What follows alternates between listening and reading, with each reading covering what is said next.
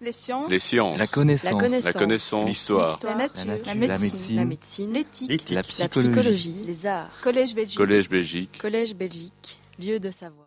Je, je vais prendre une petite précaution oratoire parce que euh, nous allons beaucoup parler de l'année 1948. C'est normal, c'est c'est- c'est- c'est le sujet de la conférence de ce soir. Nous allons beaucoup parler d'opposition euh, entre différents groupes euh, artistiques et euh, des, oppositions qui vont tourner autour de l'engagement communiste du surréalisme. Mais la précaution oratoire que je veux prendre, c'est celle-ci. Nous sommes plusieurs décennies après. Euh, nous sommes exactement 70 ans après euh, ces moments euh, où le, monde s'est divisé en, deux blocs. Et il est évident, après la, chute du communisme, après la chute du, mur de Berlin, après le fait qu'on a dû constater l'échec du projet communiste, c'est un peu facile de se tourner euh, vers l'arrière, euh, vers le passé, et de dire ben, ceux-là étaient les bons, c'est-à-dire ceux qui se sont opposés au Parti communiste, qui ont renvoyé leurs cartes, qui n'ont pas continué à obéir aux ordres, etc. Et ceux qui ont essayé de maintenir une implication dans le projet communiste étaient les mauvais, euh, étaient des idiots, enfin, etc., etc. Ça, c'est trop facile. C'est trop facile parce que nous, on connaît la réponse d'une certaine façon. Et donc, la précaution oratoire que je prends euh, consiste à, à- à dire, euh, essayons de nous replacer dans le contexte 1948. Essayons de comprendre pourquoi des esprits aussi, euh, euh, puissants, aussi créatifs que, des gens comme An- An- André Breton, Louis Aragon, Christian d'Autremont, dont on va parler beaucoup, etc., se, sont tournés vers le communisme et ont vraiment cru que euh, une unité de travail, euh, une unité d'action entre surréalistes et communistes allait pouvoir changer le monde. Voilà, c'est une précaution oratoire que je tenais à prendre euh, parce que mon, but aujourd'hui n'est pas de dresser euh, une condamnation euh, facile du, communisme et de ce que François Furet, grand historien français, a, fait, enfin, a critiqué de façon un peu facile, je trouve. Il a appelé ça l'illusion, l'illusion communiste. C'est facile après coup de parler d'illusion. Moi, ce qui m'intéresse, c'est la sincérité, c'est la spontanéité de ces artistes, de, ces jeunes gens, de ces, euh, qui, à un moment donné, ont, vraiment posé les questions et ont vraiment posé la question de savoir si travailler main dans la main avec le Parti communiste, avec les partis communistes, pouvait changer le monde. Euh, voilà, il y avait cette, euh, cette, sincérité que je vous demande de, reconnaître et d'avoir à, à l'esprit. Alors, euh, une autre petite euh, euh, précision, mais je commence maintenant ce, ce- ce cours conférence. Dans un mois, le 8 novembre 1900, euh, pardon, excusez-moi, dans un mois, le 8 novembre 2018, il y aura exactement 70 ans qu'est né le mouvement artistique et littéraire Cobra. Alors, je le dis tout de suite aussi pour celles et ceux qui ne le sauraient pas, Cobra, c'est un acronyme qui signifie Copenhague, Bruxelles, Amsterdam. Mais bien entendu, euh, vous, savez, vous connaissez la définition d'un acronyme, on prend le début de chaque mot, on les met ensemble, et cela doit signifier aussi quelque chose. Le mot cobra, bien entendu, désigne le serpent mythique, mythologique, euh, que vous connaissez tous. Et donc, euh, voilà, le mois prochain, nous serons, nous fêterons, nous célébrerons le 70e anniversaire de la naissance de ce mouvement artistique et littéraire qui, à mes yeux, est le, dernier grand mouvement artistique que le monde ait connu. Mais euh, ça, on pourra peut-être en débattre après, en- en discuter. Mais je n'ai pas voulu, enfin, ce n'est pas mon objectif aujourd'hui, je n'ai pas voulu euh, faire dans, le commémoratif.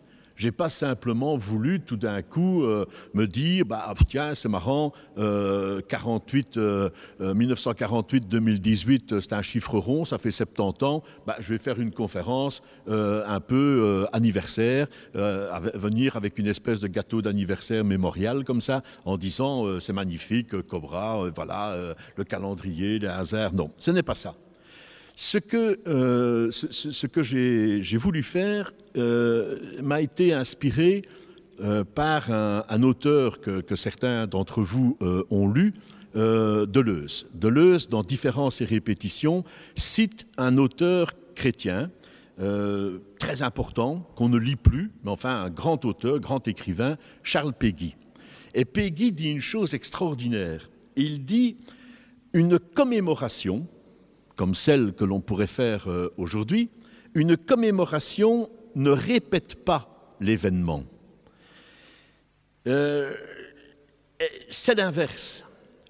C'est, dit-il, l'événement, ce qui est commémoré, qui est d'une certaine façon porté à une énième puissance par toutes les fêtes, les commémorations, les célébrations que l'on pourra faire par la suite. Autrement dit, dit Peggy, ce n'est pas parce que l'on va célébrer à un certain moment la prise de la Bastille qu'on répète la prise de la Bastille. C'est tout à fait l'inverse. C'est la prise de la Bastille qui est un événement tellement fort, tellement puissant, qu'il contenait déjà à l'avance toutes les répétitions qui vont s'en suivre. Alors c'est ça que je voudrais faire passer aujourd'hui euh, comme euh, réflexion, à savoir que cette année 1948 est tellement euh, fondamentale elle a été à la charnière de tellement de, mouvements différents, à la fois sur le plan politique et sur le plan artistique, que cette année 48 continue à nous marquer. Elle continue à nous marquer. Et en parler aujourd'hui, ce n'est tout simplement que faire que euh, réaviver ou porter à une énième puissance euh, ce qu'elle contenait. Et donc, 1948, c'était, ça a été un commencement un commencement qui, d'une certaine façon, pour nous aujourd'hui, ne cesse pas de commencer. C'est toujours là. Alors, euh, en pointant cette année, ce que je vais faire, c'est, d'une part, vous vous en doutez, pointer la naissance de l'idée européenne. Et d'autre part, pointer la création du mouvement artistique et littéraire Cobra. Donc ce n'est pas sacrifier au hasard du calendrier, c'est essayer de montrer la densité des événements qui se sont déroulés cette année-là. Des événements tellement importants que, ou une charnière tellement importante que il était nécessaire d'inventer des réponses tout à fait nouvelles, des réponses tout à fait inédites aux questions et aux difficultés soulevées durant cette fameuse année 1948. Car c'est bien de cela, c'est bien cela qui a été recherché cette année-là. Comment se dégager de tout ce qui a conduit le monde, l'Occident, et en particulier l'Europe, à l'affrontement, au désastre, à la fascination de la destruction, tels qu'ils se sont déchaînés durant la Deuxième Guerre mondiale. 48, on sort de la Deuxième Guerre mondiale. 48, c'est le constat que rien, aucune limite ne peut être mise à la violence de la guerre. C'est terrible, mais c'est vraiment ça le constat en 45. Et euh, je, profite d'ailleurs de la présence de mon ami Rick Clemens pour signaler qu'il a écrit un livre fort intéressant sur le fait de penser la guerre. Et donc c'est euh, un constat. En 48, les responsables politiques, euh, les artistes bien entendu, puisqu'on va parler de Cobra, tous les gens, toute personne qui réfléchit, mais aussi monsieur et madame tout le monde, sortent d'un véritable cataclysme. Je vais euh, accorder une attention un peu plus marquée euh, aux villes. Pourquoi? Ben, Tout simplement, je viens de le rappeler au passage, parce que Copenhague, c'est, pardon, Cobra, c'est Copenhague, Bruxelles, Amsterdam. Il y a une attention des Cobras aux villes, plutôt qu'aux nations. Donc plutôt que de se définir comme, euh, comme l'ont fait les groupes surréalistes, hein, les groupes surréalistes belges, les groupes surréalistes euh, français et autres, etc., on ne se définit pas par rapport à un pays, on ne se définit pas par rapport à une nation, par rapport à l'appartenance à une nationalité, on ne se définit pas par rapport à des nationalismes, on se définit par rapport à des villes. C'est-à-dire que les cobras vont substituer à l'ordonnancement vertical des États. Dans un État, il y a un chef, et puis il donne des ordres, et puis tous les autres en dessous obéissent. Dans une ville, ce n'est pas comme ça. Dans une ville, et c'est ce que les Cobras ont, recherché, ils ont substitué à la verticalité l'horizontalité des villes, les rencontres au quotidien entre les personnes. Alors, les villes. Les villes en 1948, qu'en reste-t-il? Très peu de métropoles ou de villes européennes sont sorties indemnes de la guerre. Dès la première année, les bombardiers allemands ont rasé Rotterdam et ont entrepris la destruction de la ville industrielle anglaise de Coventry, avant de s'attaquer à des quartiers entiers de la capitale londonienne, comme vous le savez, généralement les quartiers les plus pauvres, les quartiers les moins protégés, parce que les autres, il y avait la DCA qui était là pour protéger les, les, les bâtiments. Et donc, ce sont plutôt les docks et l'East End de Londres qui ont été euh, détruits. Pendant ce temps-là, la Wehrmacht a effacé de la carte des dizaines de villes plus petites lors de l'invasion en Pologne, puis en Yougoslavie et en Russie. À la fin de la guerre, c'est l'inverse. Ce sont les bombardements alliés, entre 1944 et 1945 surtout, qui vont éviscérer Le Havre, Caen, Royan, avant de raser Hambourg, Cologne, Düsseldorf, Dresde et tant d'autres villes allemandes. Idem pour l'armée rouge. Idem pour l'armée rouge, qui depuis Stalingrad jusqu'à Prague ne va laisser que des ruines sur son passage. Des villes comme Minsk et Kiev sont entièrement détruites. Quant à l'armée allemande, vous le savez aussi, elle a soigneusement dynamité Varsovie, rue après rue, quartier après quartier.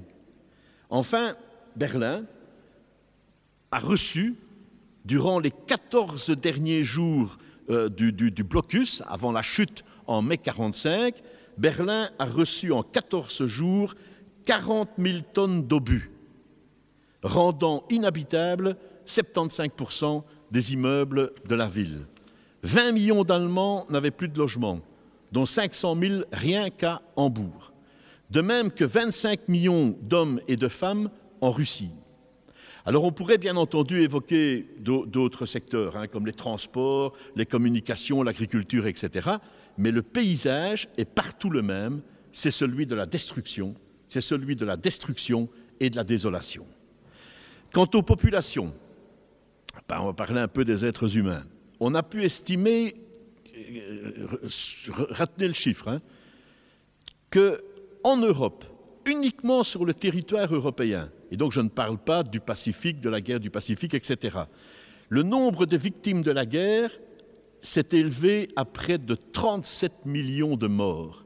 Jamais un conflit dans l'histoire de l'humanité n'avait provoqué autant de morts. Ce sont des chiffres écrasants. Euh, D'autant plus il y, a, une particularité, c'est que le nombre de civils tués est au moins de 19 millions, c'est-à-dire davantage que le nombre de militaires.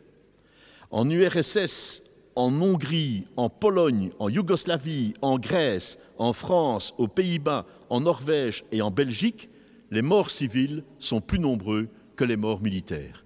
Les deux seuls pays où les militaires, bah, c'est regrettable aussi, mais où les militaires euh, sont plus nombreux à être tués, c'est au Royaume-Uni et en Allemagne. Alors, à quoi sont dues les, pertes civiles? Eh bien, tout d'abord, l'extermination de masse dans des camps de la mort ou dans des lieux de carnage, dans les champs, etc. À la malnutrition, la maladie, la famine. À l'exécution des otages soit fusillés, pendus ou brûlés vifs par la Wehrmacht, soit par l'armée rouge, soit aussi par les résistants.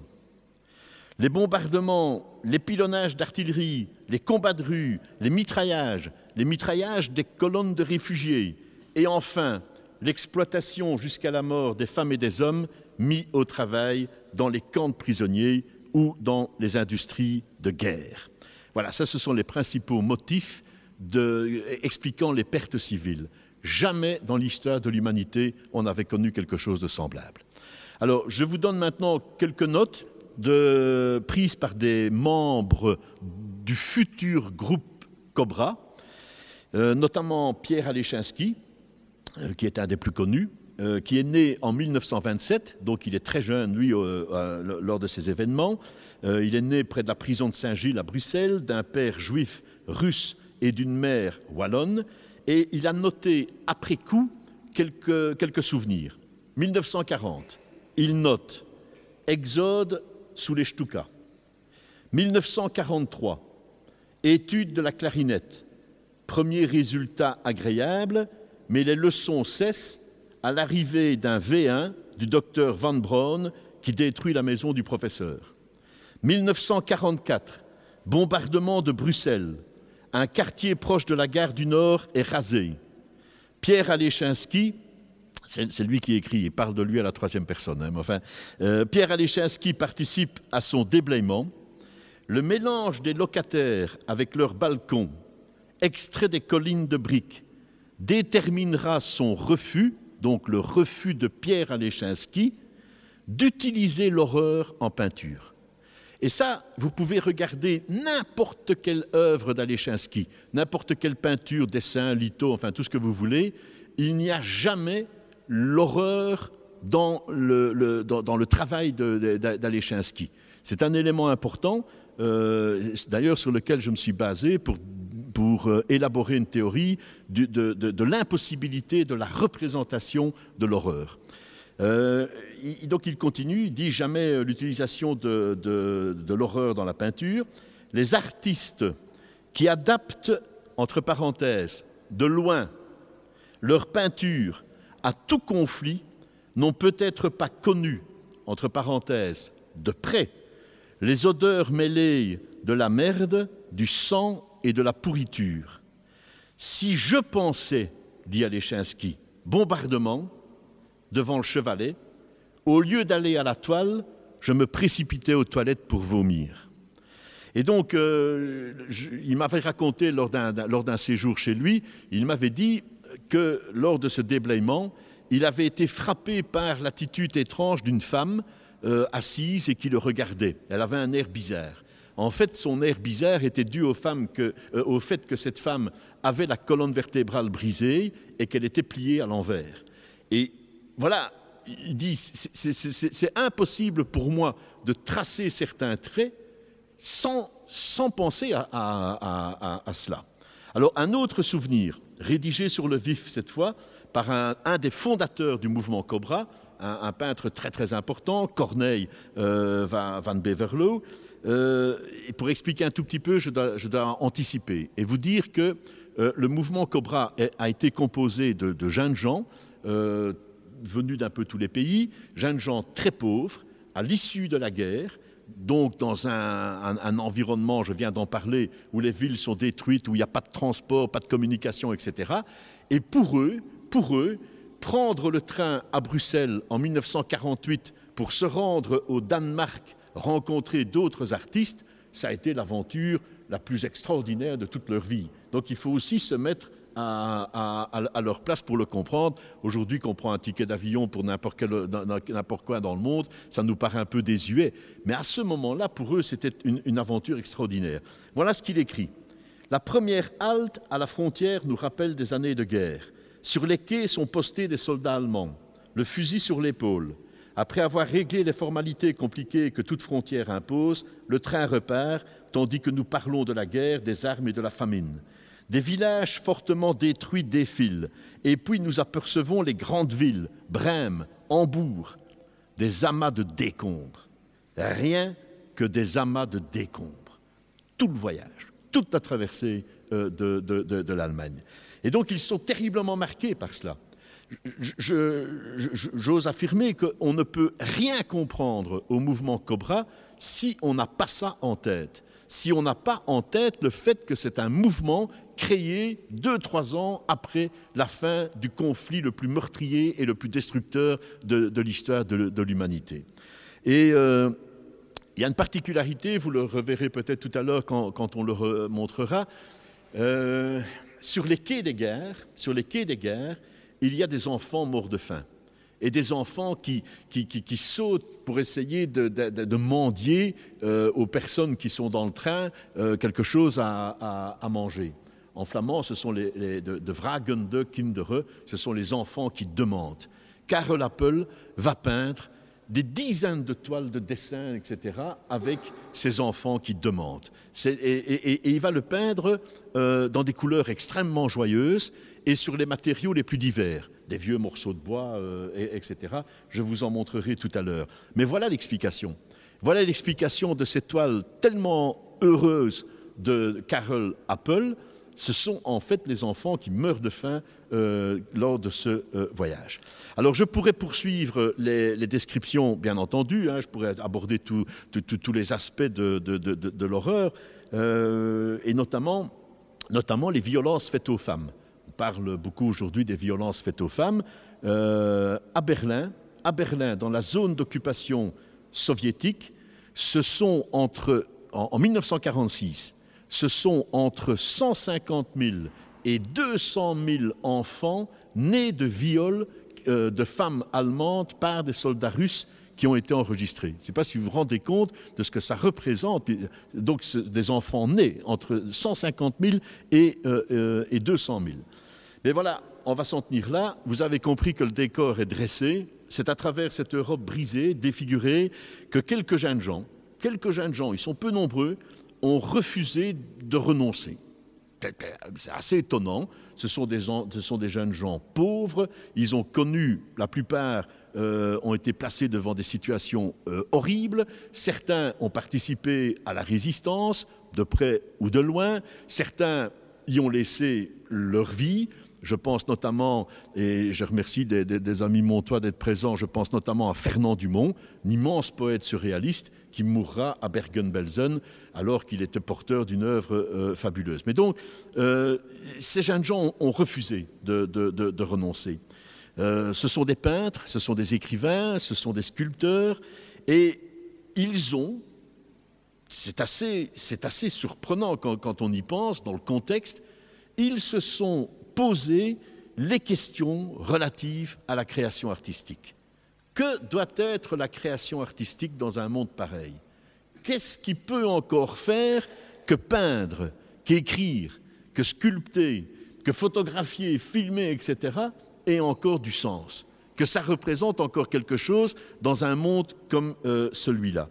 Que devrait être et que pourrait encore signifier l'acte de peindre, l'acte d'écrire, l'acte de créer une œuvre artistique?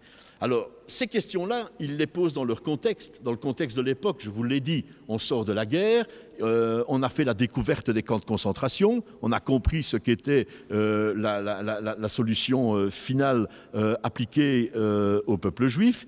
Le communisme c'est le moment où le communisme devient de plus en plus stalinisme.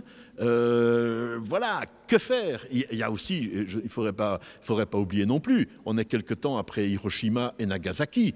Donc, tout, tout cela est là, et ces jeunes gens se disent, la seule réponse, la seule réponse à apporter à cela, c'est quand même et toujours créer. Mais comment créer? Que faire? Et donc voilà, c'est ça qui va les mener à, la création de, Cobra. Alors ici, je vais entrer un peu dans le détail, mais je suis, je suis obligé de le faire parce que ça fait partie du climat de l'époque. Euh, je vous ai dit qu'ils avaient posé des questions, qu'ils se sont demandé que faire, comment, comment faire, comment, euh, comment, comment retrouver le sens euh, de l'œuvre d'art et de l'œuvre littéraire. Et ils vont le faire avec les outils qui sont les leurs. C'est-à-dire quoi? Ils ont tous été formés par le surréalisme. Au point de vue artistique et littéraire, ce sont tous des enfants du surréalisme.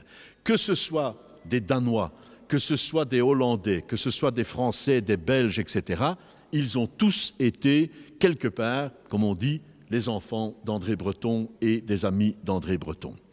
Alors, euh, le, le une chose qu'on doit aussi savoir à propos du surréalisme, le surréalisme est un mouvement artistique d'une importance, mais capitale. Hein. La, façon dont aujourd'hui on crée, dans quelque domaine que ce soit, a été influencée par ce, mouvement d'une façon, euh, façon ou l'autre. Euh, un petit rappel des faits. André Breton, grand créateur du surréalisme, Louis Aragon et d'autres ont connu, eux, la guerre 1914-1918. Il ne faut jamais oublier que Breton et Aragon sont des médecins sur le terrain de guerre, sur le terrain des opérations. Donc c'est incroyable aussi quand on y pense que des gens qui avaient cette, cette formation se sont retrouvés dans les, hôpitaux de campagne, occupés d'être euh, d'être confrontés à la, boucherie euh, euh, épouvantable qu'a représenté 14-18. Quand ils sortent de cela, ils ont deux choses qu'ils ont en horreur. Un, ce sont les États-nations. Ce sont les patries. Ce sont les États qui ont amené à cela, qui se sont affrontés pendant des années, envoyant au front des millions de jeunes gens qui sont morts ou qui sont revenus amputés. Première chose. Et la deuxième chose qu'ils qui, qui ne supportent plus, c'est la guerre. Et donc ils vont développer, euh, ils vont être des pacifistes le, surréalisme est, est, profondément marqué par le pacifisme. À l'approche de la Deuxième Guerre mondiale, donc on saute euh, 20 ans à peu près, euh, que vont-ils faire? Eh bien, ils vont réagir de deux façons différentes. Certains, comme André Breton, le pape du surréalisme, comme on dit, vont quitter la France. Ils vont maintenir leur engagement pacifiste. Et ils vont dire, moi, je refuse de me battre je refuse de porter les armes, je refuse de me battre pour une France dans laquelle je ne crois pas, etc. etc. Et ils vont partir aux États-Unis. Alors ce, voyage d'André Breton aux États-Unis est aussi un peu mythique parce qu'il va, il va partir sur un bateau sur lequel se trouve quelqu'un que vous connaissez tous, Claude Lévi-Strauss. Et Claude Lévi-Strauss, dans Triste Tropique, raconte toutes les conversations qu'il va avoir avec Breton. C'est un, moment intellectuel important du XXe siècle. Ils vont passer par la Guadeloupe et par la Martinique. Et Breton va écrire un de ses plus beaux livres, Martinique, charmeuse de serpent, illustré par André Masson, que j'ai eu le plaisir de, euh, rencontrer un jour. Euh, mais Breton va aussi rencontrer, ça a toute son importance, Aimé Césaire le grand poète noir est créole. Et Breton va revenir avec maintenant la certitude, la conviction que le surréalisme n'est pas uniquement lié à l'Occident, n'est pas uniquement lié à ce qu'on pourrait appeler l'européocentrisme. Il a rencontré le poète Aimé Césaire, capable d'écrire une poésie surréaliste les plus extraordinaires que l'on puisse, euh, que, que, puisse lire. Et encore une fois, c'est une littérature créole importante euh, que, vraiment je vous recommande. Mais bon, bref, il est quand même parti. Il est parti. Euh, il, est aux États-Unis et d'une certaine façon, il écrit, il travaille, il travaille énormément, il bouge beaucoup, etc. etc. Mais pendant ce temps-là, une autre partie des, des surréalistes, eux sont restés. Eux sont restés. Certains ont travaillé dans la résistance, c'est le cas notamment d'Asgerjorn euh, au Danemark, c'est le cas d'autres, certains ont été tués, je vous ai rappelé Fernand Dumont tout à l'heure, qui a été arrêté par les nazis au palais de justice de Mons et qui est mort à Bergen-Belsen au même moment que, que Anne Frank. Euh, donc voilà, on ne va pas dire qu'il est lâche, mais quand même. Et à la fin de la guerre, Breton revient. Et le retour de Breton va être un déclencheur. Il va être un déclencheur pour tous ces gens dont je vous parlais tout à l'heure, qui cherchaient des, des, des, réponses. Et la première prise de parole publique de Breton a lieu le 7 juin 1946. C'est un hommage à Antonin Artaud, autre grand poète surréaliste, qui avait, avec il s'était disputé avec Breton, etc., qui venait de passer dix ans dans un hôpital psychiatrique à Rodez, pendant, euh, notamment pendant la guerre.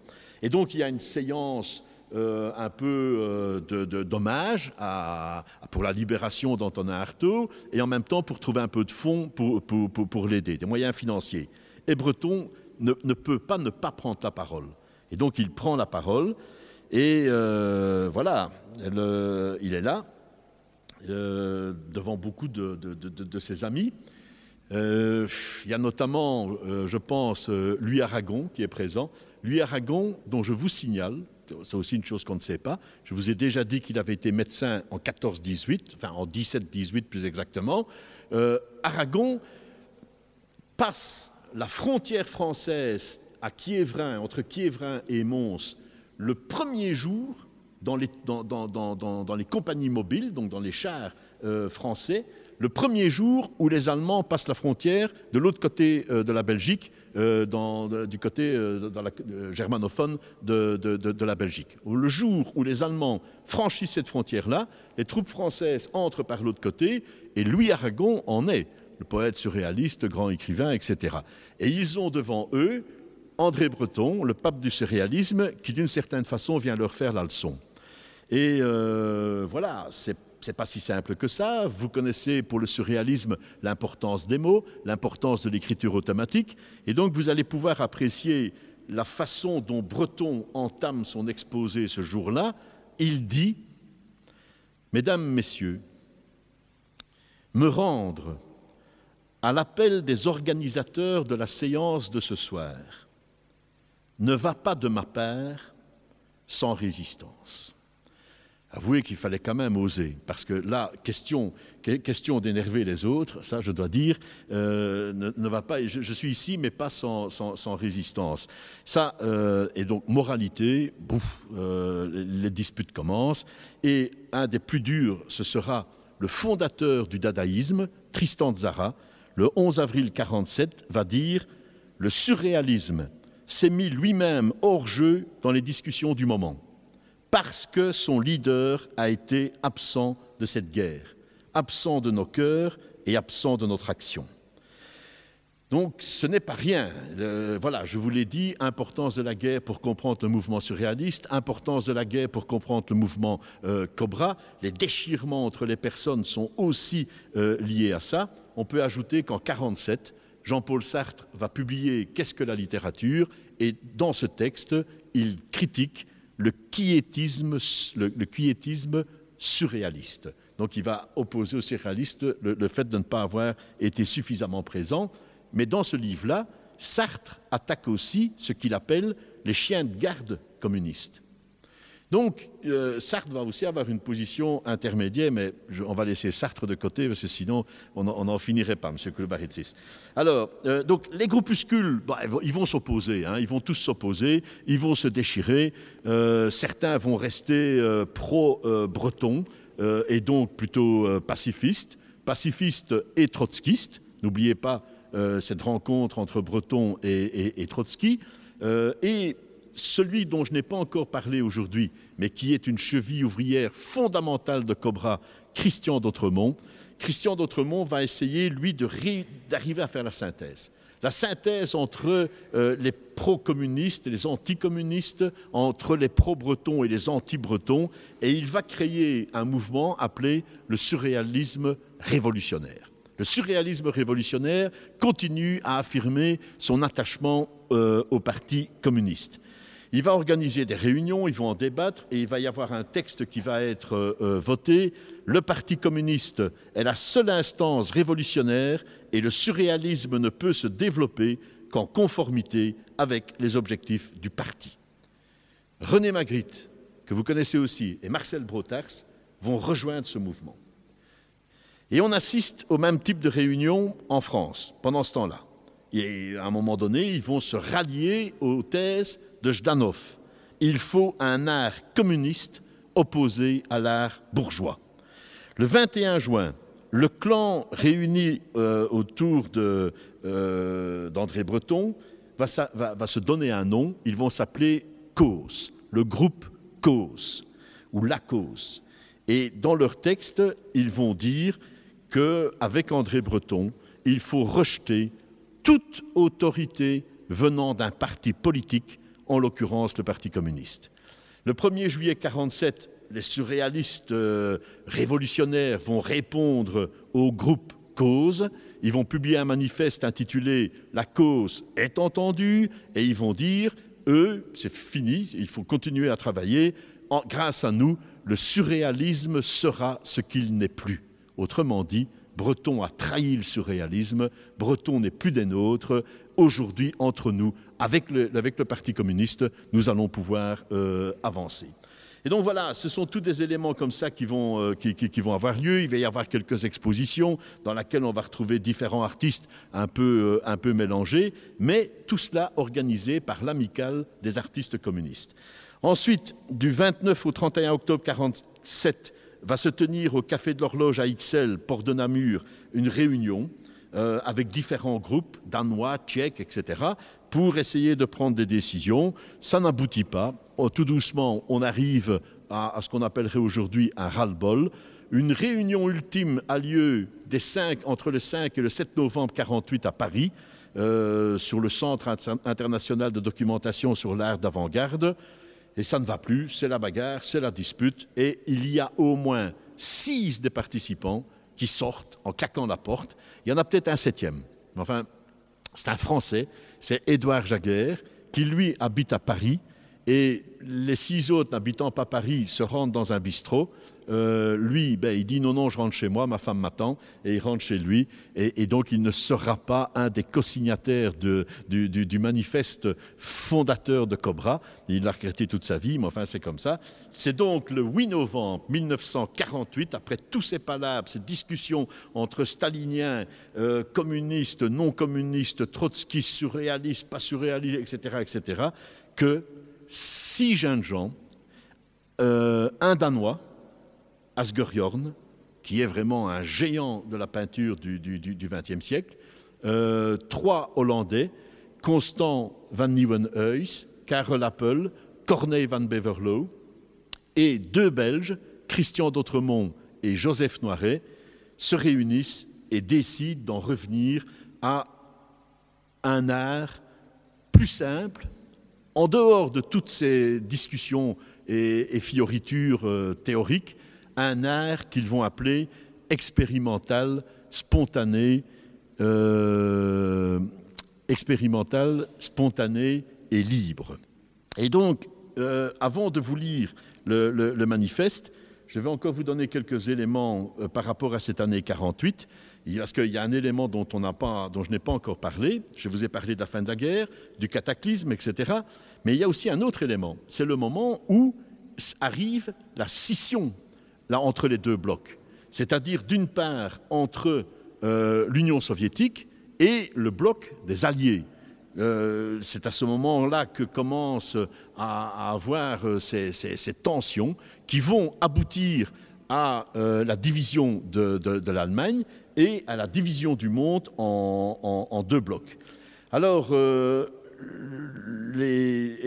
avec un élément important, c'est que la France, la France qui était le seul pays sur le continent européen à représenter une force suffisante pour pouvoir s'opposer à, l'expansionnisme euh, soviétique, la France n'a pas participé aux grandes réunions de partage du monde. La France euh, euh, n'était pas présente à Téhéran en 1943, elle n'était pas présente non plus à Yalta en 1945. Ça veut donc dire que le continent n'est plus en vraiment en mesure de décider euh, de son avenir. En 1946, Churchill va évoquer le rideau de fer qui s'est abattu désormais sur l'Europe. L'année suivante, on va commencer à parler euh, on va utiliser l'expression de, guerre froide. Et fin novembre 1947 à Londres, c'est l'échec des négociations entre les puissances d'occupation de l'Allemagne. Occidentaux et soviétiques ne s'entendent plus. On va commencer à partager l'Allemagne entre Ouest et Ouest. Et donc, tout cela est important parce que tout cela va avoir une influence considérable sur les décisions qui vont être prises. C'est le début du plan Marshall. On va commencer, les, États-Unis vont donner des fonds, des moyens pour essayer de remettre l'Europe le, euh, euh, au, travail. Euh, le blocus de Berlin va, être décidé. Il va y avoir une décision très intéressante euh, c'est que les Européens vont décider de gérer en commun les aides du plan Marshall. Ça, c'est un point important parce que c'est un départ, c'est un élément de départ d'une unité européenne euh, plus, forte. Alors, arrive du 7 au 10 mai cette fameuse réunion organisée à l'initiative de Churchill qui va réunir plus de 800 personnalités d'Europe occidentale à La Haye. Et l'idée d'une Europe unie commence alors à apparaître. Euh, parmi ce, ces pays, il y, a 17, euh, il y a des représentants de 17 pays, dont l'Italie et l'Allemagne, qui étaient normalement des pays ennemis. Donc il, faut, vraiment, quand, on lit le texte historique comme ça, quand on les reprend, bah oui, on se dit oui, l'Italie, la main, etc. Mais il faut se rendre compte de ce que ça représente à ce moment-là, de ce que ça représente à ce moment-là, de s'asseoir à la même table que les représentants des partis euh, italiens, allemands, etc. Et de commencer à discuter avec eux pour dire, ben voilà, on va essayer de construire la paix en, ensemble c'est prodigieux ce qui s'est passé euh, à, cette époque. Alors, euh, le 16 avril est signée à Paris une convention qui va donner naissance à l'Organisation européenne de coopération économique, qui va réunir différents pays, etc. On est vraiment, petit à petit, lancé vers, euh, on avance vers la création de, l'Union européenne. Vous connaissez la suite de l'histoire. D'ailleurs, on pourrait se poser des questions tout à l'heure sur euh, la situation actuelle de l'Union européenne, mais ça c'est encore un autre sujet. Alors, euh, il y a également, parce que rien n'est jamais simple en politique, il y a également le fait que euh, tous ces problèmes géopolitiques européens, internationaux, etc., arrivent, sont concomitants de problèmes nationaux. À la Belgique, à ce moment-là, c'est quoi? Ben, euh, c'est le problème euh, de Léopold III. Euh, ça, va être la question, royale. Ça va être le début des affrontements, entre guillemets, entre Wallons et flamands. Voilà, la, situation de notre pays résulte aussi de cette époque. Euh, pour le Danemark, pour les pays scandinaves, même chose. Pour le Danemark, je prends les trois pays euh, de Cobra. Hein, je prends le Danemark, la Belgique et, les Pays-Bas. La Belgique, j'en ai parlé. Euh, le, Danemark, le Danemark est confronté à des problèmes énormes parce que c'est lui qui a la clé de l'installation des bases de sous-marins dans tout le Groenland, etc. Et donc il y a des bagarres entre pacifistes et non pacifistes. Et quant aux Pays-Bas, eux, ils sont en pleine, ils, sont, ils sont au bord à un moment donné d'un affrontement civil étant donné la question coloniale puisque eux sont toujours un État colonisateur et ils doivent mettre fin à, euh, leur présence, euh, notamment à, Java. Et euh, c'est quand même étonnant aussi. Donc, un peu après la guerre, en, le, en 48, euh, les parachutistes hollandais euh, ont sauté sur Java pour aller prendre euh, Sukarno. Donc c'est quand même toutes des choses euh, euh vraiment, euh, vraiment étonnantes. Voilà, donc nous sommes dans cette situation. Je vous ai un peu rapidement tracé la fin de la guerre, le, déluge, les évolutions européennes et les conflits, les difficultés dans les différents pays, et arrive alors, par travers tous ces groupes, tous ces groupements surréalistes, la création de Cobra. En 48, le 8 novembre 1948, est créé ce groupe. Je vous ai donné le nom des six signataires du manifeste qui signent. Je vous ai parlé tout à l'heure de la cause. Je vous ai ensuite dit qu'il y avait un autre groupe qui avait appelé ça La cause est entendue. Et puis vous avez La cause était entendue. C'est le manifeste de Cobra. Voilà ce qu'ils écrivent. Les représentants belges, danois et hollandais euh, à la conférence, etc., jugent que celle-ci n'a mené à rien. La résolution qui a été votée à la séance de clôture ne fait qu'exprimer le manque total d'accords suffisants. Nous voyons comme le seul chemin pour continuer l'activité internationale une collaboration expérimentale qui, évite toute théorie stérile et dogmatique. Euh, nous, voulons, euh, nous avons pu constater que nos façons de vivre, de travailler, de sentir étaient communes. Le mot travailler est fondamental. Le mot travailler est tout le temps repris dans le vocabulaire de Cobra, alors que pour les surréalistes, le mot travailler, c'était presque euh, une injure. Euh, voilà, c'est dans un esprit d'efficacité que nous ajoutons à nos expériences nationales une expérience dialectique entre nos groupes. Et si actuellement nous ne voyons pas ailleurs qu'entre nous d'activités internationales, nous faisons appel aux artistes de n'importe quel pays qui puissent travailler avec nous. Et donc euh, voilà, c'est le Centre surréaliste révolutionnaire, groupe expérimental, etc. Et c'est ce qui explique que très très très rapidement, ces six peintres, poètes euh, danois, hollandais et belges vont être rejoints par une soixantaine d'artistes, venus d'un peu tous les pays. Venus d'un peu tous les pays, pourquoi?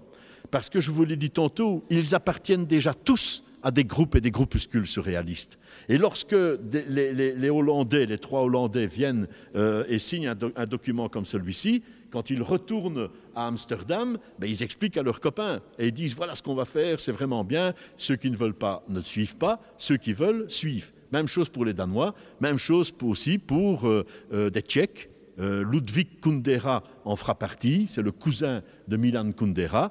il, y aura, il y aura un Allemand il y aura un Allemand qui, la première fois qu'il vient à une réunion, a peur de la façon dont il va être accueilli. C'est Karl Otto Jötz, qui est un, artiste extraordinaire et qui représente le groupe Spur.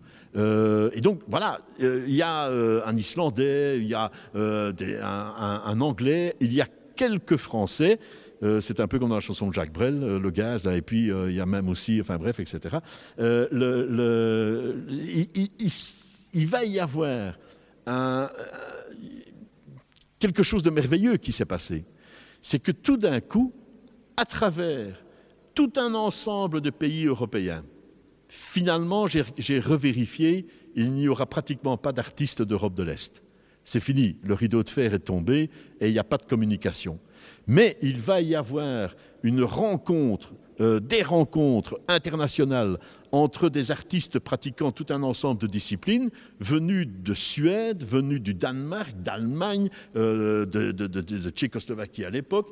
Il va y avoir un Hongrois extraordinaire, Zoltan Kemeni, et donc tous ces gens vont commencer à travailler. Ils vont publier ensemble quelque chose de tout à fait étonnant. Même aujourd'hui, on n'oserait pas. Même aujourd'hui, on n'oserait pas. Dans l'Europe d'aujourd'hui, on n'oserait pas. Ils ont publié une revue dix numéros d'une revue en plusieurs langues. Lambros euh, rappelait tout à l'heure la difficulté des langues euh, pour, le, pour, le, projet européen. Eux publiaient des textes en français, en flamand, euh, en tchèque, en, danois, en anglais, etc., en allemand. Et donc, même, aujourd'hui, ça, ça, paraîtrait complètement fou. Ils l'ont fait. Et ils ont également publié des monographies consacrées à des artistes Cobra et écrites par des écrivains Cobra. Et donc, euh, ils vont organiser évidemment plusieurs petites expositions et ils vont également organiser deux grandes, grandes expositions en 1949 à Amsterdam et en 1951, euh, j'en parlais tout à l'heure avec Robert Stéphane, euh, à Liège. Donc c'est un mouvement, si vous m'avez suivi, c'est un mouvement qui a duré trois ans, de 1948 à 1951. Trois années, c'est rien. Et euh, malgré cela, ce mouvement a, posé les fondements de tout ce qui après a pu se faire au niveau de l'art contemporain. Moi, je, travaille beaucoup là-dessus pour le moment, enfin quand je ne suis pas en élection euh, communale. Euh, je recherche, je recherche des pratiques euh, qui, sont, euh, comment dire, euh, des pratiques qui appartiennent à l'art contemporain actuel, pour montrer à quel point ces pratiques ont déjà été initiées, déjà été inventées, imaginées par, par, les cobras. Alors, je vais aller un, peu plus vite sur la notion d'art expérimental. donc, ils se définissent comme des artistes expérimentaux. Ça veut dire que, dès le départ, ça veut donc, quand on, quand, on, se définit comme un artiste expérimental, ça veut dire qu'on ne part pas d'un acquis. Il euh, n'y a pas de certitude. Il n'y a pas de certitude. Il n'y a aucune certitude possible. Ce que l'on fait, c'est euh, essayer d'apporter la, réponse plastique euh, ou littéraire à, une question qu'on se pose, qui est posée à, à ce moment-là. Et donc, ils vont parler de, conception, de conception, expérimentale de, l'art en, imitant un peu euh, ce que l'on pourrait appeler la conception scientifique. Hein. quand on parle d'expérimentation, tout de suite on pense à la science. Mais ils vont faire une différence terrible, une différence fondamentale. Asgerion va l'expliquer. Asgerion, c'est un des théoriciens du groupe aussi. Il va expliquer que que fait la science La science, elle fait des expériences pour essayer de connaître le réel. Et elle le fait en ramenant le réel à de l'identique. Si vous prenez euh, une règle de calcul et que vous mesurez euh, la longueur, la largeur, la hauteur, le poids, enfin tout, ce que vous... Enfin, vous ne mesurez pas le poids avec une, avec une latte, mais si vous avez une balance, euh, etc. Si vous mesurez un, objet avec les outils scientifiques de, de, des pairs, vous ramenez tout à l'identique. Euh, si vous mesurez cet ordinateur ou si vous mesurez le buste qui est là, ben, vous allez dire, je ne sais pas moi, il fait 40 cm, il fait 40 cm ou 43 cm, etc. Vous ramenez tout à un dénominateur commun. Par contre, l'expérimentation artistique fait tout le contraire. Elle ne veut absolument pas perdre ce qui fait la différence. Ce qui fait la différence que chacune et chacun porte en soi. Donc, quand on veut examiner non pas scientifiquement la nature, mais quand on veut examiner artistiquement le rapport que chacune et chacun entretient avec la nature, alors on est face, on est confronté, on a entre les mains un outil qui s'appelle l'art expérimental expérimenter le rapport que chacune et chacun peut avoir avec la nature, avec les choses, mais aussi avec les sentiments, avec l'amour, avec l'érotisme, avec la violence, enfin, etc. C'est ça le travail euh, expérimental de, euh, de l'artiste. Alors il va y avoir, maintenant je retombe sur le mot que je cherchais tantôt et qui m'échappait, il va y avoir une affirmation essentielle, mais alors là, pour moi, c'est la plus importante de toutes, de Cobra d'autres mots, euh, euh, Corneille, Asgernhorn, ils vont le répéter de différentes façons, mais c'est un élément fondamental. Ils vont dire l'art expérimental, qui apparaît comme étant un grand mot, etc., l'art expérimental n'est pas différent de l'art populaire. Ça, c'est important. Ça, c'est vraiment essentiel dans leur démarche. Ça veut dire quoi? Ça veut dire que contrairement à beaucoup de mouvements artistiques, classiques, autres, enfin tout ce qu'on veut, etc., euh, il va y avoir une grande attention de la part des Cobras pour tout ce qui est créativité spontanée, pour tout ce qui vient des populations elles-mêmes. Moralité, puisque les États-nations n'ont fait qu'une chose, c'est se déchirer, s'affronter, euh, massacrer les populations, détruire les villes, etc., eh bien, cherchons d'autres formes de culture. Ils vont donc s'intéresser à toutes les formes de culture et d'art populaire possibles et imaginables. Euh, Luc Deheuge, grand cinéaste belge et professeur de l'Université libre de Bruxelles, euh, va aller en Afrique. Euh, Corneille va aller dans le désert d'Abyssinie, Van der Kam va aller en Turquie, Alechinsky va, va aller en Asie. Donc ils vont tous un peu aller voir d'autres formes de travail artistique. Alechinsky va ramener d'Asie tout, ce qui concerne les peintures à l'encre de Chine. il va devenir un des grands, un des grands praticiens euh, de, l'art à l'encre de Chine. Il m'a il même expliqué que pour euh, voilà, c'est une petite chose importante parce que je vais, vite parce que je vois que M. Koulbaritsis me regarde. Et donc, le, j'ai importance de l'art expérimental.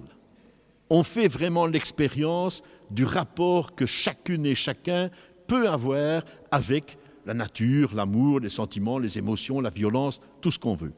Deuxième mot important, populaire. Importance des, créations qui viennent, qui émanent des populations. Et je vais vous donner quelques exemples qui vont vous, qui vont vous surprendre tout à l'heure. Donc l'art populaire, ça c'est vraiment là que se trouve l'âme créative. C'est là qu'il faut trouver, le, c'est le troisième mot, la spontanéité ils sont à la recherche de la spontanéité. Pourquoi? Parce que dès que vous réfléchissez, dès que vous raisonnez, dès que vous faites appel à la raison, vous vous retrouvez dans le schéma occidental de domination de tout, d'écrasement de tout, de destruction, de, massacre des Indiens, de disparition des cultures, etc. etc. La raison, ça c'est vraiment le truc dont il faut non pas se méfier, mais qu'il faut vraiment tenir à l'écart et il faut retrouver la spontanéité de la création. D'où ils vont s'intéresser au travail, à la création artistique des enfants.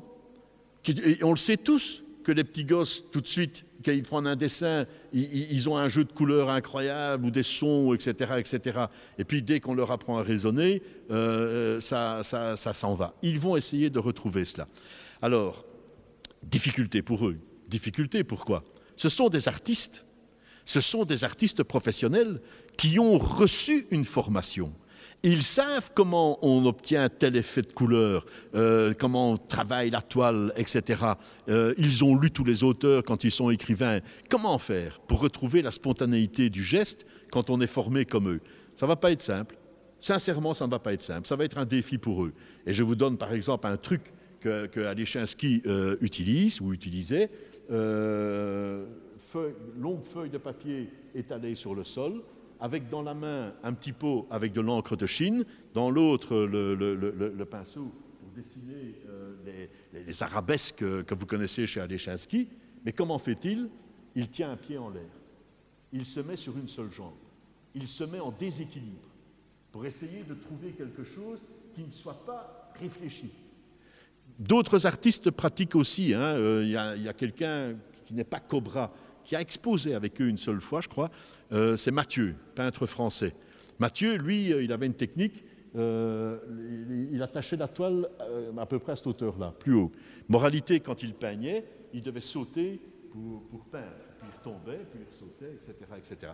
Ça peut paraître enfantin, ça peut paraître enfantin, mais il n'empêche il n'empêche que ça procède vraiment d'une volonté, volonté de retrouver la spontanéité du geste artistique. Et ils vont s'intéresser aussi aux œuvres euh, des, malades mentaux. Et ce sont vraiment les débuts hein, de, cet intérêt qu'on va avoir pour euh, la, peinture euh, des, malades mentaux. Alors, je vous l'ai dit tout à l'heure, attention à la raison attention à la raison, parce que dès que vous commencez à raisonner, dès que vous entrez dans les, dans, dans, les liens euh, de, la rationalité, vous êtes repris dans le discours occidental, dans le discours européen classique qui a abouti à, l'affrontement des nations. Et donc, comment faire? Eh bien, D'autrement a, a, eu un texte extraordinaire. Euh, il dit, je crois, à propos de la peinture d'un peintre magnifique, mais magnifique. Si vous allez au Danemark un jour, ne ratez pas le musée Peterson. Euh, et, Alfeld. Alfeld, c'est son épouse. Tous les deux étaient peintres. Euh, allez euh, à Erling, je crois, à Erling, au nord du Danemark, allez voir ce musée. Vous allez passer peut-être un des plus beaux moments de votre vie dans, ce bâtiment avec une espèce de labyrinthe, avec, enfin, Bref, euh, il dit à propos de, la peinture, de, donc d'Autremont, dit à propos de la peinture de Peterson, pour arriver à cela, il suffisait d'enjamber la Renaissance. La Renaissance. Évidemment que nous sommes tous les enfants de la Renaissance. Évidemment que c'est à cette époque que commence à s'affirmer l'humanisme euh, euh, européen. C'est à ce moment-là qu'apparaît la grande figure de l'artiste, qu'il soit euh, peintre, il y a plusieurs peintres dans, la salle, qu'il soit sculpteur comme Déborah, tout ça, ce sont des, des moments c'est à cette époque qu'on voit apparaître la signature de l'artiste et qu'il commence à y avoir la séparation des disciplines. Les, disciplines n'étaient pas si séparées que ça auparavant. La, sculpture était euh, engoncée dans une niche. C'est à, cette époque que la sculpture va commencer à sortir de la niche et qu'on va pouvoir en faire le tour, euh, etc. Donc, euh, il va aussi y avoir un élément important, c'est la noblesse des matériaux. Invention de la peinture à l'huile, utilisation du marbre, etc., etc. Eh bien, enjamber la Renaissance, naissance de la raison, retrouvailles avec euh, la rationalité, euh, apparition de la figure de l'artiste, euh, distinction des disciplines, utilisation des matériaux nobles, etc., etc. et des sujets, et des sujets nobles. C'est aussi le moment où apparaît cette, trinité, le beau, le bien et le vrai. Et donc tout cela, d'autrement dit, il faut, enjamber euh, la Renaissance. Et donc ils vont faire tout le contraire. Alors voilà ce qu'ils vont faire. La raison. Corneille va l'écrire dans le numéro 4 de la revue Cobra dont je vous ai parlé, le meilleur tableau est celui que la raison ne peut admettre. Quant à la beauté, le beau, le même Corneille déclare L'art n'a rien de commun avec la beauté. Asger dans le discours aux pingouins, écrit euh, il m'a fallu longtemps pour comprendre pourquoi c'était adressé aux pingouins. Et finalement, j'ai trouvé c'est aussi en référence à l'île aux pingouins euh, d'Anatole France. Donc euh, voilà. il écrit ceci Ni le beau, ni le lait n'existent. Même chose chez Constant. Il n'existe pas pour nous de beau et de lait. Nous jugeons nécessaire la destruction de toute esthétique, de toute conception de la beauté, parce qu'elle limite les moyens de l'expression. Ça, c'est intéressant, parce que ce n'est pas une affirmation en l'air de dire le beau, le lait, non, non, n'existe pas. Non, ce qu'il dit, Constant, qui était une des grosses têtes hein, du, groupe, euh, il dit il ne faut pas s'attacher aux notions de beau et de lait. Parce que si on fait ça, on part avec des idées préconçues. Et donc ça limite les moyens de l'expression artistique. Si on veut vraiment aller au fond de l'expression artistique, il ne faut pas partir avec, euh, avec, un sac sur le dos, avec tout ce que représente le beau, tout ce qu'on a déjà dit sur le lait, euh, etc. Autre élément important, je vous ai parlé des disciplines artistiques. Eh bien, le fait qu'à la Renaissance, il y a eu cette séparation des disciplines, Cobra va répondre par un antispécialisme inégalé. Jamais, euh, euh, depuis lors, on a, on a, pu aller aussi loin qu'eux. Ça veut dire quoi? Ça veut dire qu'ils euh, vont tout décloisonner. Les poètes peignent, les peintres écrivent de, de, la poésie.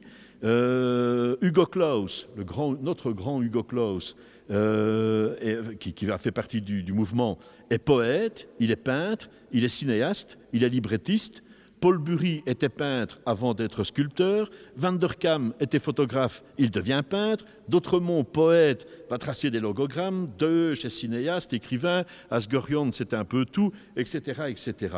Il n'y a pas un artiste Cobra dont on peut dire, euh, voilà, euh, il n'y a pas un grand artiste Cobra dont on peut dire qu'il est uniquement lié à, sa, discipline.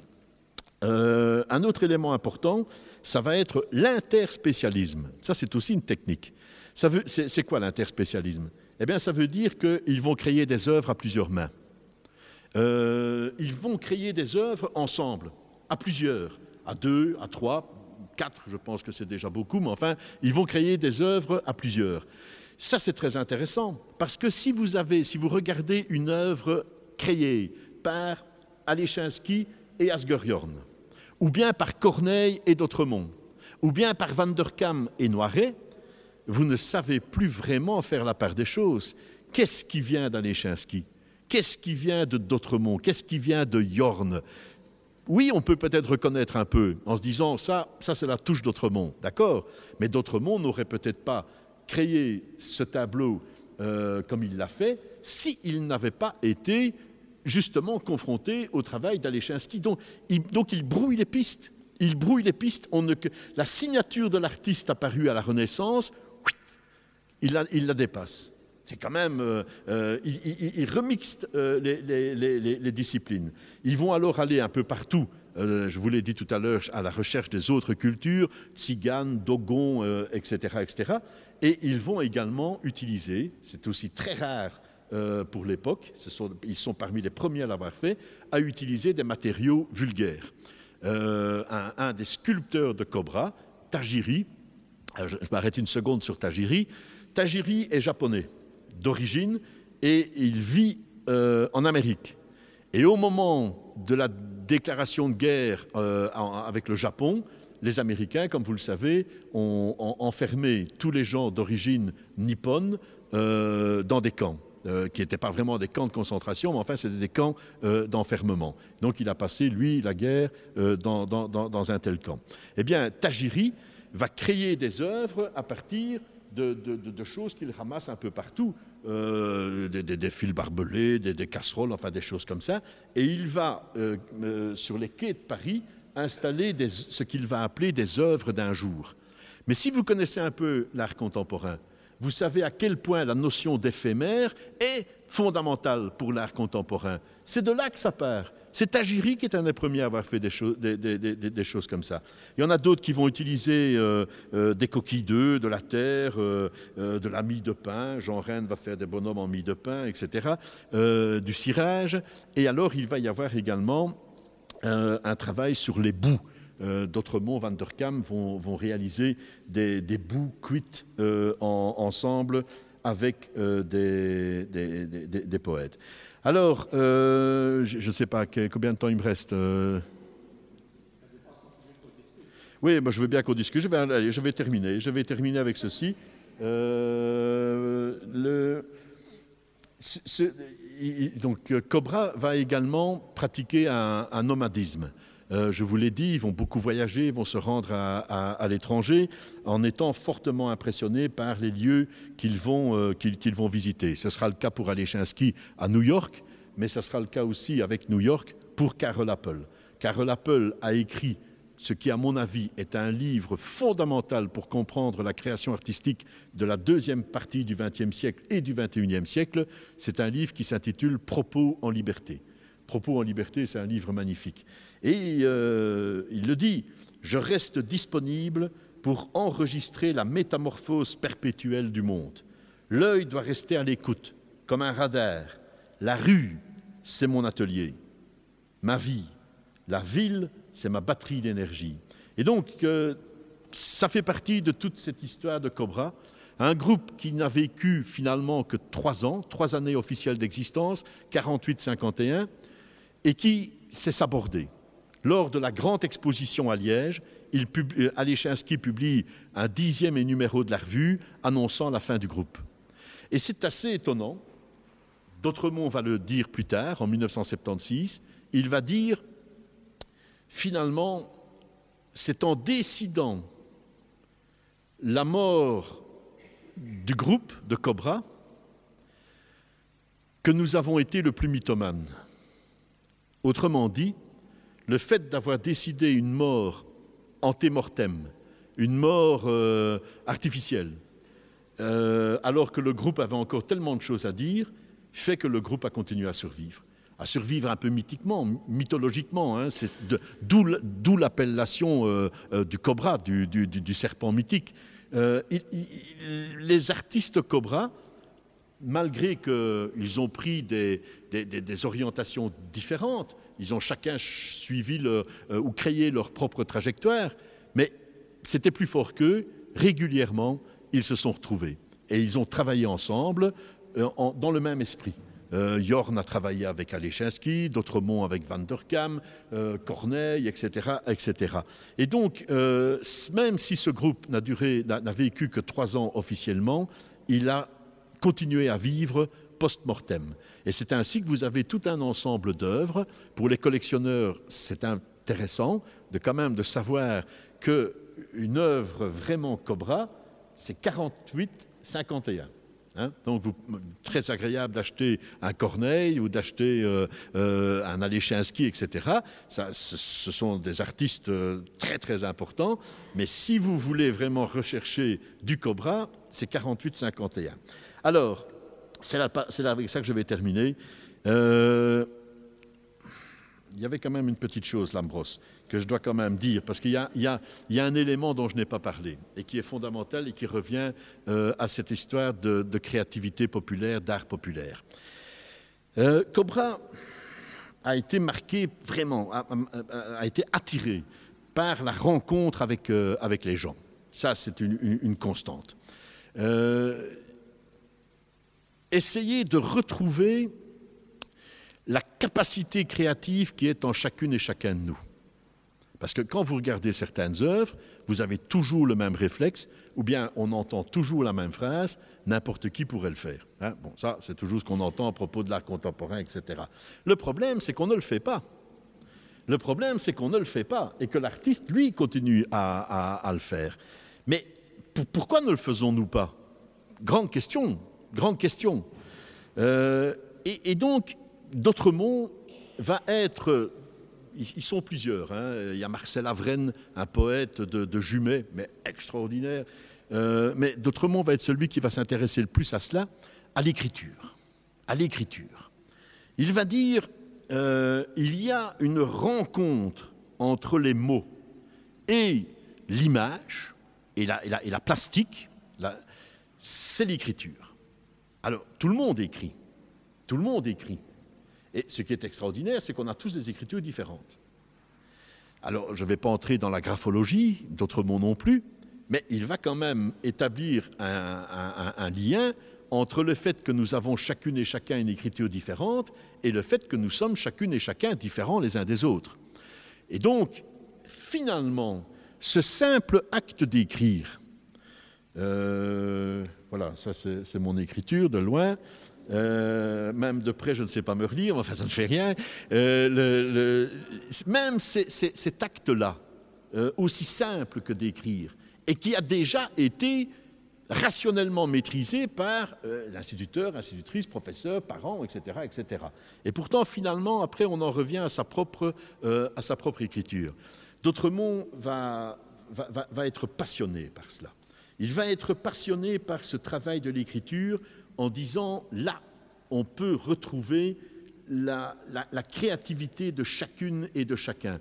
Il faut vraiment essayer de développer ça. Et alors, euh, il va, lui, mettre au point une technique absolument prodigieuse, euh, qui n'a jamais pu être vraiment euh, imitée, qu'il va appeler le logogramme. Ça, j'étais quand même obligé d'en parler parce que parler de Cobra et pas du logogramme, c'était impossible. Le logogramme, c'est quoi? Le logogramme, c'est un poème écrit le plus souvent à l'encre de Chine, mais ça peut être aussi au crayon de couleur, ou enfin, etc. Mais enfin, le plus souvent à l'encre de Chine, de façon à rendre visibles les mots. C'est-à-dire que vous avez un, une sorte de dessin euh, qui apparaît, qui est visible, que vous, dans lequel vous pouvez deviner ce qui est écrit, mais, mais les mots, le sens est quand même caché, c'est invisible, difficile à, à, à, à, maîtriser. Et alors en dessous, à la main, au crayon, il écrit convenablement, avec une, écriture d'écolier, le texte. Si vous voulez en voir un euh, magnifique, euh, il suffit d'aller boire un verre sur la place de Tervuren. C'est là que D'Autremont est né et l'administration communale de Tervuren a, acheté une façade, grande façade, blanche, et ils ont imprimé un logogramme de D'Autremont dessus. Euh, et je crois que le texte c'est vois ce que euh, je vois ce que je t'écris. Il va pratiquer le nomadisme cobra, il va se rendre en Laponie.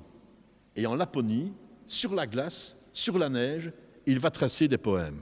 Des poèmes qu'il va appeler Logoneige et Logoglace. Et ce sont des poèmes fabuleux. J'ai pris une photo ici, mais il existe des photos merveilleuses de ces poèmes qui sont pris.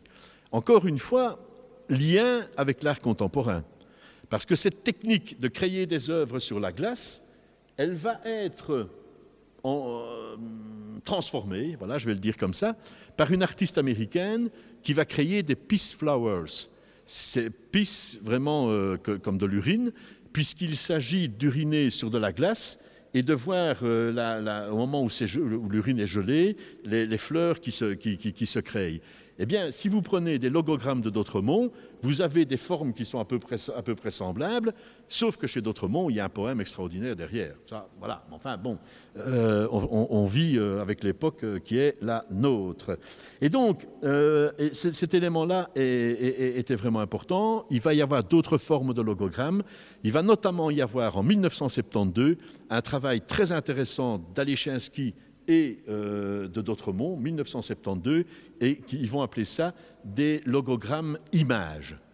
Alechinski trace une image et D'autremont insère le logogramme dedans. Ce sont des pièces rares. Euh, je le dis parce que je connais quelqu'un dans la salle qui en a un. Alors, euh, si ça termine par là, qu'est-ce que Cobra finalement a voulu faire? Euh, à, la sortie de 48, à la sortie de 1940-1945 et de cet euh, affrontement épouvantable des nations, euh, au point de vue politique, ben, on a cherché à apporter une réponse qui est celle que vous connaissez. Ben, ça va être l'unité, l'unification pacifique de, l'Europe, avec les limites qu'on rencontre peut-être aujourd'hui. au point de vue artistique, ce que Cobra a fait, c'est dépasser les frontières, c'est créer un transnationalisme. Donc vous avez d'un côté réponse politique, le fédéralisme européen, et vous avez au niveau de la création artistique le transnationalisme Cobra. Euh, avec toutes les réflexions que, j'ai évoquées très très euh, rapidement. Et euh, cette volonté de transnationalisme, elle est supportée par l'art populaire. C'est dans tous les pays du, continent européen, mais aussi sur le continent africain et autres, vous avez cette créativité des populations. Et c'est celle-là qui, les intéresse. Ça veut donc dire que l'art populaire est le seul art universel. C'est le seul art universel qui n'est pas porté par des impératifs euh, euh, culturels, rationnels et autres, etc. Il y a cette spontanéité qui est là. Et ce qui est important, c'est que chacune, c'est de retrouver, euh, Max Loroux, le philosophe, avait, une phrase importante à, à ce sujet, voilà, Max Loroux, grand philosophe belge, a écrit « Il est indéniable que Cobra n'a cessé d'être hanté par le violent désir d'un art capable de transformer les existences de tous. C'est une belle phrase. Il est indéniable que Cobra n'a cessé d'être hanté par le violent désir d'un art capable de transformer les existences de tous. Un art donc qui est aussi pratiqué par tous. Et donc je vous ai parlé de l'écriture tantôt. Car finalement, tel est bien l'enseignement de l'histoire Cobra que l'on pourrait retenir, il n'y a pas de liberté sans créativité. Pas seulement parce que chacune et chacun réaliserait vraiment sa liberté à travers un acte créatif, écrivain, poète, sculpteur, peintre, etc., d'où l'importance aussi d'ouvrir à un maximum de personnes et d'enfants l'accès euh, au, monde de, de la création. Mais ce n'est pas seulement pour ça. Il n'y a pas de liberté sans créativité parce que l'essence même de la liberté est créativité. Dès lors que nous vivons dans une société qui ne se soumet a priori, à une puissance divine, à une transcendance, transcendance divine à qui, entre parenthèses, on accorde le privilège, l'exclusivité de la création. Dieu est le créateur de tout.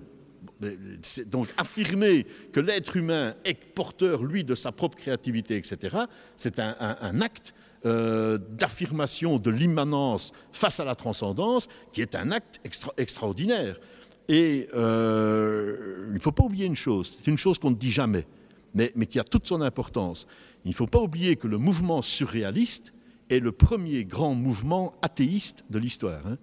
Donc il y avait cette volonté athée à travers le surréalisme, hein, partout. Hein.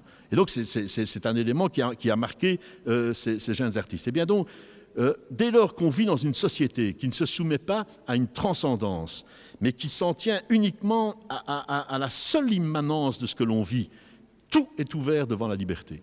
Tout est ouvert devant la liberté. Il n'y a, pas d'impératif, il n'y a rien qui tient, il n'y a pas de... Tout est à inventer, tout est à créer. Et c'est même ça qui fait l'immense difficulté de la liberté.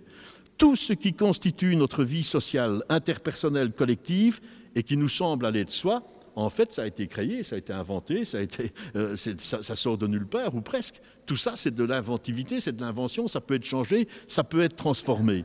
La grande leçon de Cobra, à la fois artistique et politique, c'est cette présence du créatif en chacun. Cobra est un art expérimental, un art naturel et surtout et avant tout populaire. Le travail artistique s'impose comme le rappel de cette liberté mystérieuse et essentielle qui nous habite.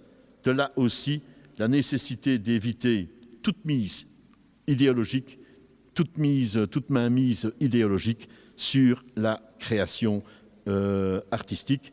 Mais ça, je vous en ai parlé à travers le réalisme socialiste, etc. etc. Mesdames, Messieurs, je crois que je vais en terminer euh, sur cet appel euh, à, la créativité en chacune et, chacun. Si vous avez des questions, je veux bien essayer d'y répondre. Je vous remercie pour votre attention.